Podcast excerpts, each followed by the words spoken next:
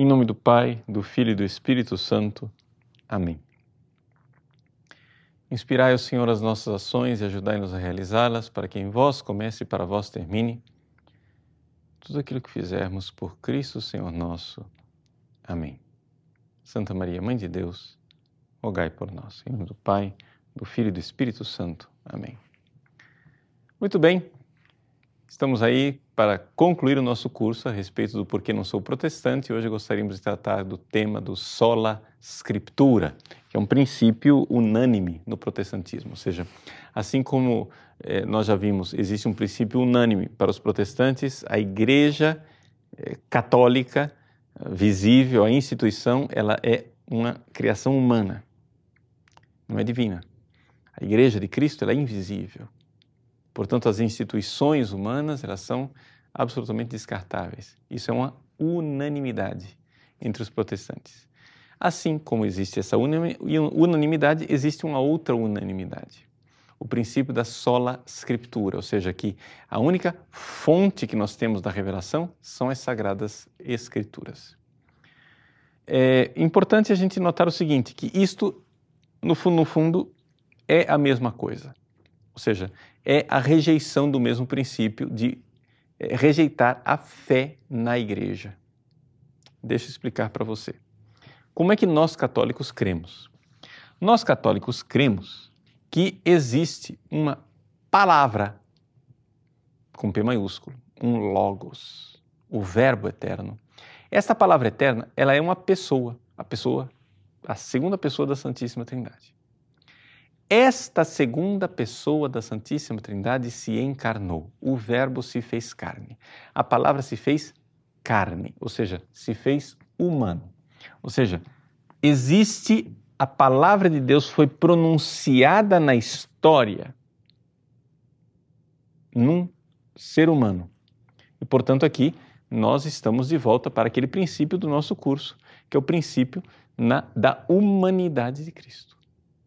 Ou seja, a palavra se fez carne, a palavra não se fez livro. É importante isso. A palavra se fez humano. Então, o verbo, né, a palavra, encarnada,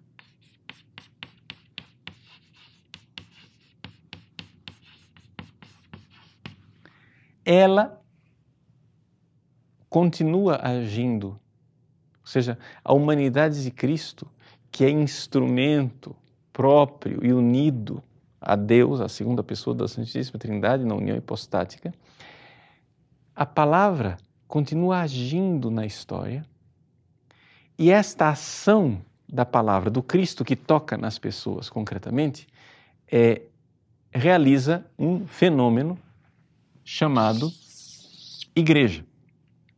Então, o que é a igreja?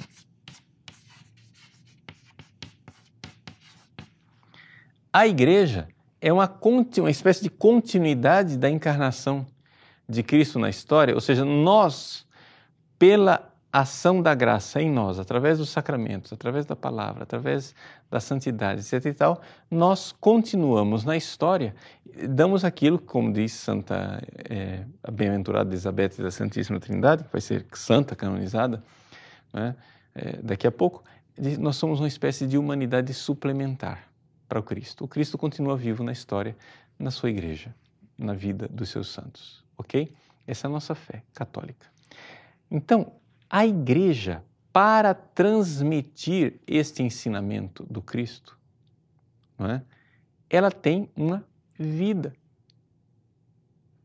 A igreja é um organismo vivo. Então, este organismo vivo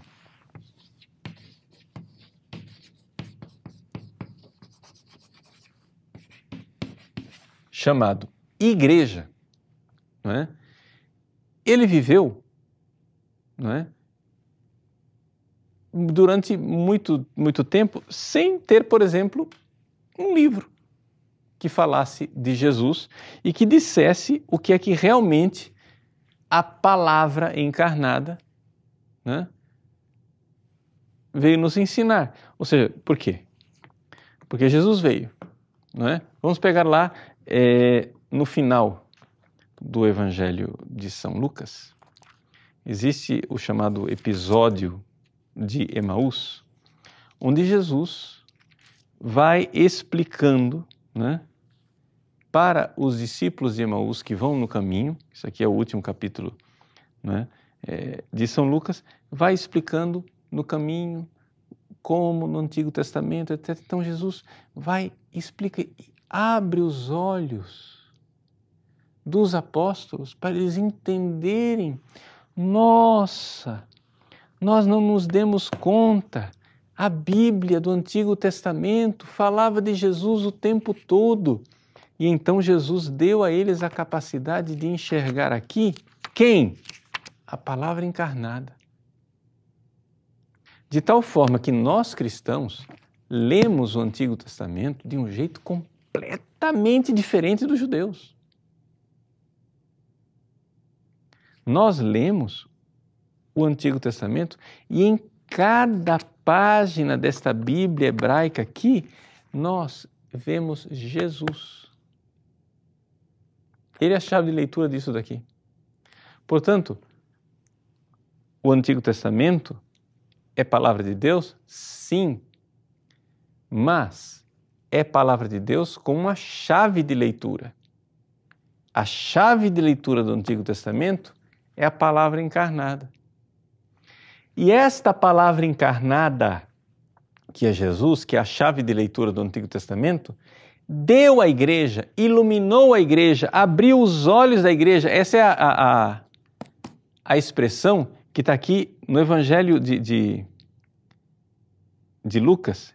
Né? Ele diz assim, versículo 48, no último capítulo. Então ele abriu a inteligência dos discípulos para entenderem as Escrituras. Então vejam o que é a Bíblia para nós católicos. Estou falando aqui do Antigo Testamento ainda, né? Porque o Novo Testamento não existia nessa época. O Novo Testamento para nós, veja, a palavra mesmo é Jesus. Então, por uma ação de Cristo ressuscitado, o Cristo agiu na igreja para que a igreja pudesse ler a Bíblia do Antigo Testamento. Ou seja, aquilo que são as três partes, né? que é a Torá, a lei, os Neviim, que são os profetas, e os Ketuvim, os escritos. É? Então, é, é, é importante aqui nós entendermos que esta realidade ela estava prevista. É? Jesus, é, quando aparece aqui, diz claramente que, veja só, Está escrito aqui no versículo 44. Vou ler para você. Ele pediu um pedaço de, de peixe assado para comer, né? Ele tomou, comeu diante deles, depois lhes disse: São estas as coisas que eu vos falei quando ainda estava convosco. Era necessário que se cumprisse o que está escrito na lei de Moisés, Torá, nos profetas, Nevim, né? E nos Salmos, os Ketuvim, né, os escritos, as três, a Tanakh, as três partições do, do Antigo Testamento, era necessário que se cumprisse. Então, essas coisas que aconteceram aqui agora na Páscoa, essas coisas que aconteceram na minha paixão, morte e ressurreição, estava tudo aqui, escrito aqui. Mas você entrega a Bíblia para um judeu, ele diz: não encontro isso em lugar nenhum. Vocês estão pervertendo a Bíblia, dizem os judeus. Não, nós não estamos pervertendo a Bíblia. Por quê? Porque tudo isto que precedeu foi uma preparação para esta palavra, não é? Esta palavra encarnada, que é uma pessoa encarnada, um ser humano encarnado, não um livro, nós não somos, nós cristãos, não somos a religião do livro, me desculpe. Nós não seguimos um livro, nós seguimos uma pessoa. E, o, e a chave de leitura deste livro é uma pessoa, que é Jesus. Ponto, acabou. E ele deu à igreja a capacidade de interpretar De tal forma que nós vemos coisas né, que, que, que nenhum judeu jamais veria. Por exemplo, pega lá o Evangelho de Mateus, que é um evangelho escrito né, com um olho nos cristãos convertidos do judaísmo, quando ele chega e diz assim que, que no início, né, é, diz assim, e tudo isso aconteceu para se cumprir o que o Senhor tinha dito pelo profeta Isaías. Eis que a virgem né, conceberá e dará à luz um filho. Aí você vai lá no profeta Isaías e não tem virgem. Se você for lá no profeta Isaías, o que está escrito, eis que a jovem conceberá e dará à luz. Mas esta escritura hebraica que está aqui foi traduzida para a Septuaginta e na Septuaginta a palavra jovem foi traduzida como virgem. Aí, quando Mateus foi escrever a Bíblia, que o, o Novo Testamento, o, o Evangelho de Mateus, que ele escreveu em grego e não em hebraico, o que é que ele fez? Ele pegou né, a jovem que estava aqui em hebraico, ele leu em grego, virgem, e disse: Ah, Jesus, olha aí, ó, a profecia cumprida, realizou. Veja como a igreja, com muita desenvoltura, sem problema nenhum, iluminada pelo Espírito Santo, vê as coisas. Né? Aí vem os protestantes me dizer que não, mas o que vale é a Bíblia hebraica, porque é que vocês católicos não pegam só os 39 livros que estão aqui? Ao, ao contrário, vocês pegam os 46 da Septuaginta, é porque os apóstolos usaram os 46 da Septuaginta. O que, é que eu posso fazer? Eles usaram. Não tem prova, prova mais clara. Não é? Tá bom. Então, nós cremos na igreja. Não é que nós cremos na Bíblia. Nós cremos na Bíblia. Mas é que nós, na verdade, cremos na igreja. Ou seja, nós cremos na igreja que nos deu a Bíblia. Primeiro, esse fenômeno do Antigo Testamento, onde, na verdade, o Antigo Testamento é lido a partir da chave de leitura, que é o Verbo encarnado Jesus, que deu à igreja a capacidade de entender as Escrituras do Antigo Testamento. Aí, esta igreja, unida a Cristo, corpo de Cristo. Saulo, Saulo, por que me persegues? Quem que perseguia? Jesus. Não se perseguia Jesus coisa nenhuma, perseguia a igreja. Pois bem, este organismo vivo aqui, que é a igreja, ela começou a viver. E vivendo, né? A igreja começou a transmitir este ensinamento de Cristo. Esse ensinamento de Cristo não é a igreja durante anos e anos e anos, ela não tinha Novo Testamento, não tinha esse negócio de, de nada escrito. Havia transmissão. Você pega a carta de São Paulo aos Coríntios, por exemplo, primeira carta aos Coríntios.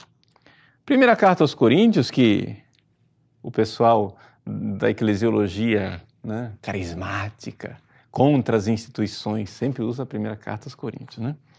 Então, mas você pega a primeira carta aos Coríntios, a primeira carta aos Coríntios, ela é o princípio da, da, da tradição. Por quê? Ela nos ensina, por exemplo, não é? que quando nós, nós temos a, a, a missa, a ceia do Senhor, não, não tinha sido escrito nenhum evangelho, nós estamos aqui nos anos 50, mais ou menos. Tá? Jesus subiu aos céus, faz menos de 20 anos. São Paulo escreve, quando ele fala da última ceia, ele diz assim, capítulo 11 da 1 Coríntios: De fato, eu recebi do Senhor o que também vos transmiti. Sabe o que é isso? Transmitir? Tradição. Paradosis em grego. Na noite em que ia ser entregue, o Senhor Jesus tomou o pão, depois deu graças, partiu e disse: Olha aí, os sacramentos. Ele tá, é a tradição. Não tinha Bíblia, não tinha. Tinha Antigo Testamento, mas não tinha Novo Testamento escrito. Ele está escrevendo o Novo Testamento e ele fala de tradição. Eu entreguei para vocês o que eu também recebi.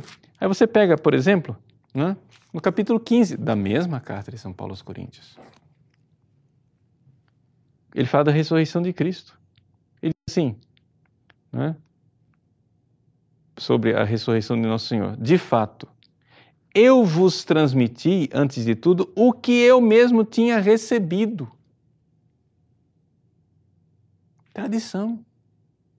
Quer dizer, a Bíblia, a igreja pegou o Antigo Testamento e leu tudo de um jeito que os judeus não reconheciam mais, porque leu a partir de Jesus. E quando não havia Novo Testamento, ela viveu daquilo que era transmitido, ou seja, da tradição. Esta tradição viva, vamos pôr a palavra viva, um organismo vivo que transmite coisas vivas né, para as pessoas. Essa tradição viva foi sendo transmitida de tal forma que, mesmo enquanto Deus inspirava e os apóstolos iam colocando por escrito as coisas que hoje formam os 27 livros do Novo Testamento, que estão aqui, quando eles iam sendo inspirados e iam escrevendo, a igreja não dependia deste livro. Por quê? Porque, imagina, São Pedro pregou lá em Roma. Aí Marcos vai e escreve o Evangelho de Marcos. Lucas prega lá na, na Turquia, na Ásia Menor, e escreve o Evangelho de Lucas. Em outra área da Turquia, São João escreve também o seu Evangelho.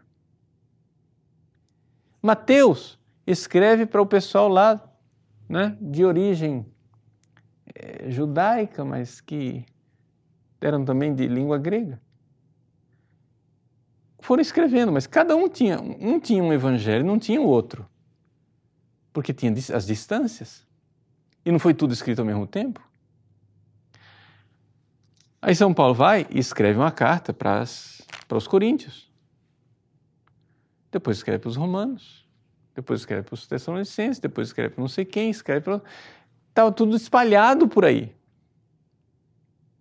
Ora, quando se tratou de reunir isso tudo e saber quais desses livros eram realmente inspirados por Deus, quem foi que reuniu esses livros? Somente uma igreja inspirada é que podia, agora então, que vivia de uma tradição que era a palavra de Deus inspirada a, neste organismo vivo, somente a igreja que tinha a tradição podia reconhecer os livros que seriam escritura. Para dizer, ah, bom, são esses 27 e não outros. Então a pergunta para os protestantes é o seguinte: como é que você pode crer na Bíblia sem crer na igreja? Pelo amor de Deus, é, de onde brotou isso? Né? Ou seja, os protestantes modernos que veem a contradição chegam a dizer absurdos. Como, por exemplo, a Bíblia, o Novo Testamento, é um conjunto de livros infalíveis, mas a lista não é infalível. Quer dizer, porque se você diz que a lista dos 27 é infalível, você está dando crédito para a Igreja Católica. Então você não pode dar crédito para a Igreja Católica, porque senão você vai ter que ter fé na Igreja Católica. Então é melhor não, não ter fé na Igreja Católica. Então não vamos ter fé na Igreja Católica. A lista quem fez? A, a lista quem fez foi uma igreja falível. Não somente falível, não é somente falível. Vamos ser sinceros, protestante. Vamos ser sinceros. É a igreja que vocês dizem que é pagã. Aquela lá de Constantino. É essa igreja que deu a Bíblia para vocês no Novo Testamento. Porque antes a igreja era perseguida e não teve tempo de sentar para dizer quais são os 27 livros. É somente é quando termina as perseguições que a igreja finalmente diz: não, os 27 são isso aqui. Porque antes era uma briga. Uma briga, os gnósticos querendo acrescentar livros, os marcionitas querendo tirar livro, e a igreja com os 27. Mas quem foi que disse isso? Essa igreja, aquela igreja constantiniana que você rejeita foi que te deu a Bíblia. Mas por quê? Porque ela viveu de tradição durante dois a três séculos, sem saber direito quais eram as escrituras do Novo Testamento. Então, quando nós católicos nos levantamos no domingo e dizemos o nosso credo, a gente nunca diz, ah, eu creio na Bíblia. Não, a gente diz, eu creio na igreja. E porque eu creio na igreja, aí eu posso crer na Bíblia. E isso para nós é uma coisa muito óbvia. Que se você nunca ouviu isso e está escandalizado, é porque você nunca leu o catecismo. No catecismo da Igreja Católica está lá a citação de Santo Agostinho, quando ele escreve sobre os maniqueus, ele diz assim: Eu não creria nos evangelhos se a isso não me mandasse a Santa Igreja Católica. Não somente isso. É importante notar o seguinte: o princípio protestante ele é também ingênuo gnoseologicamente. Por quê? Porque o protestante ele admite que Deus inspirou não é? o agiógrafo, sei lá, São Marcos, que está aqui, que escreveu o Evangelho, né? Deus inspirou. Mas Deus, para inspirar este escritor, e essa mensagem não se perder, não teria sentido nenhum Deus inspirar, fazer um trabalho danado de inspirar um cara que escreva um livro. E depois Deus não inspira a igreja que recebe o livro. Existem duas maneiras de você calar a boca de uma comunicação, eliminar uma comunicação. É você matar quem está falando, ou então você matar quem está ouvindo. Se Deus inspira quem está falando, mas não inspira quem está ouvindo, se perdeu a mensagem. Ou seja, se você tem desse lado aqui uma certeza absoluta de que o Espírito Santo está inspirando este autor, esse agiógrafo, porque ele fez acontecer nossa inspiração bíblica. Mas depois você não inspira o público que vai receber essa inspiração bíblica, que é que adianta? Porque o pecado vai perverter tudo isso. E aqui nós temos mais uma vez, não é? A prova de que o nosso amigo Karl Barth, com o princípio da sola fide, está metendo a enxada nos pés. Por quê? Porque ele acha que o único princípio é a Bíblia, é a fé em Jesus que está lá na Bíblia. Mas, meu irmão, se o cérebro humano que está aqui, não é? Não estiver ligado ao Cristo, num organismo sobrenatural que é a igreja. Como é, que, como é que eu vou ter a interpretação disso? Então, é por isso que nós, católicos, acreditamos o quê? Que esta palavra encarnada nos deu a igreja. Então, a igreja, ela tem o quê? Ela tem uma tradição viva. Esta tradição viva nos deu as Escrituras. E estas Escrituras precisam ser interpretadas pelo magistério. Então, sem esta tríade de tradição, escritura e magistério, a gente vai perder a transmissão da revelação. Mas isso só tem sentido se eu tiver fé na igreja. Eu tenho fé no verbo encarnado, tenho fé na igreja, tenho fé nisso daqui. Então o que acontece? Primeiro vem a tradição. A, tradi a igreja que viveu de tradição foi aos poucos, num processo histórico conflituoso e difícil, identificando os livros que foram escritos com inspiração divina. Ela fez essa lista de forma infalível. E agora que a lista está feita, nós temos que saber interpretar esses livros. E para interpretar esses livros, eu preciso do humilde serviço do magistério, sem o qual nós vamos ter o caos. Por quê? Porque senão vai ficar nesse negócio que os protestantes têm. Cada pastor interpreta de um jeito, cada um funda a sua igreja, vira Babel. O negócio é, é Babel, não tem. Então, infelizmente, os protestantes, os protestantes eles têm um princípio relativista que eles herdaram de Guilherme de Ockham, não é? que era um frade católico herege. Qual é o princípio? O princípio é o seguinte, que não tem verdade. Não é? Aí cada um interpreta. Quer dizer, Deus interpreta. Deus fala a Bíblia de um jeito, está lá. É a escritura. Mas aí, com o princípio de que cada um interpreta do seu jeito, um pastor interpreta dizendo que Deus está mandando ir para o norte, o outro pastor interpreta dizendo que Deus está mandando ir para o sul. Mas Deus é esquizofrênico? Ora, não é. Então só tem um jeito: que Deus inspire o magistério de 20 séculos. E não é o Papa de hoje, porque os protestantes acham isso, né? Que como eles são é, é, filhotes de relativista, porque Guilherme de Ockham é um relativismo. Está lá as consequências, as, o núcleo relativista que nós temos hoje está todo lá, em germe.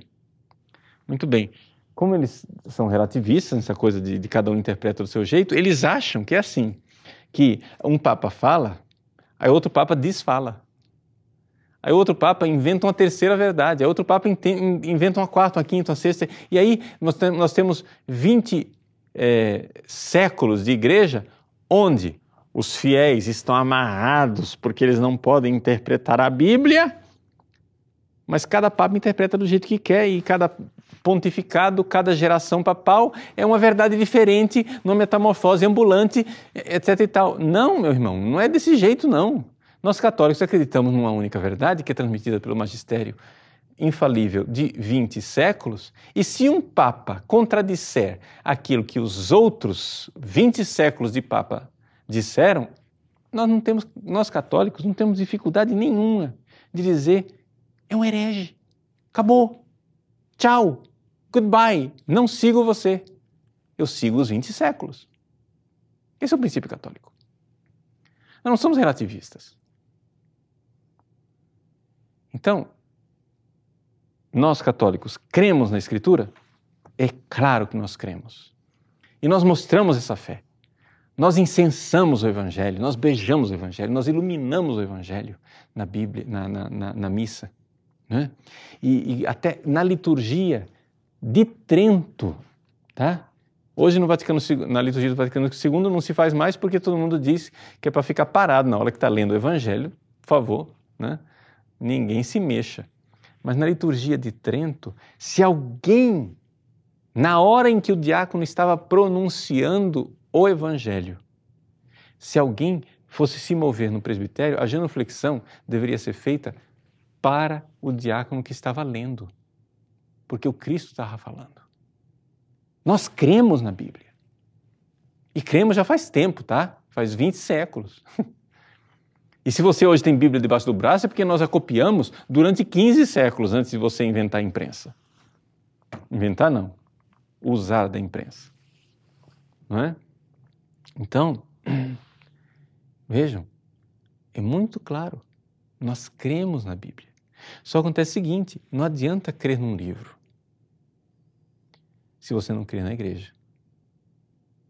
Você tem que crer no Verbo encarnado que deixou o seu corpo encarnado na história e esse corpo encarnado na história nos transmite por uma tradição.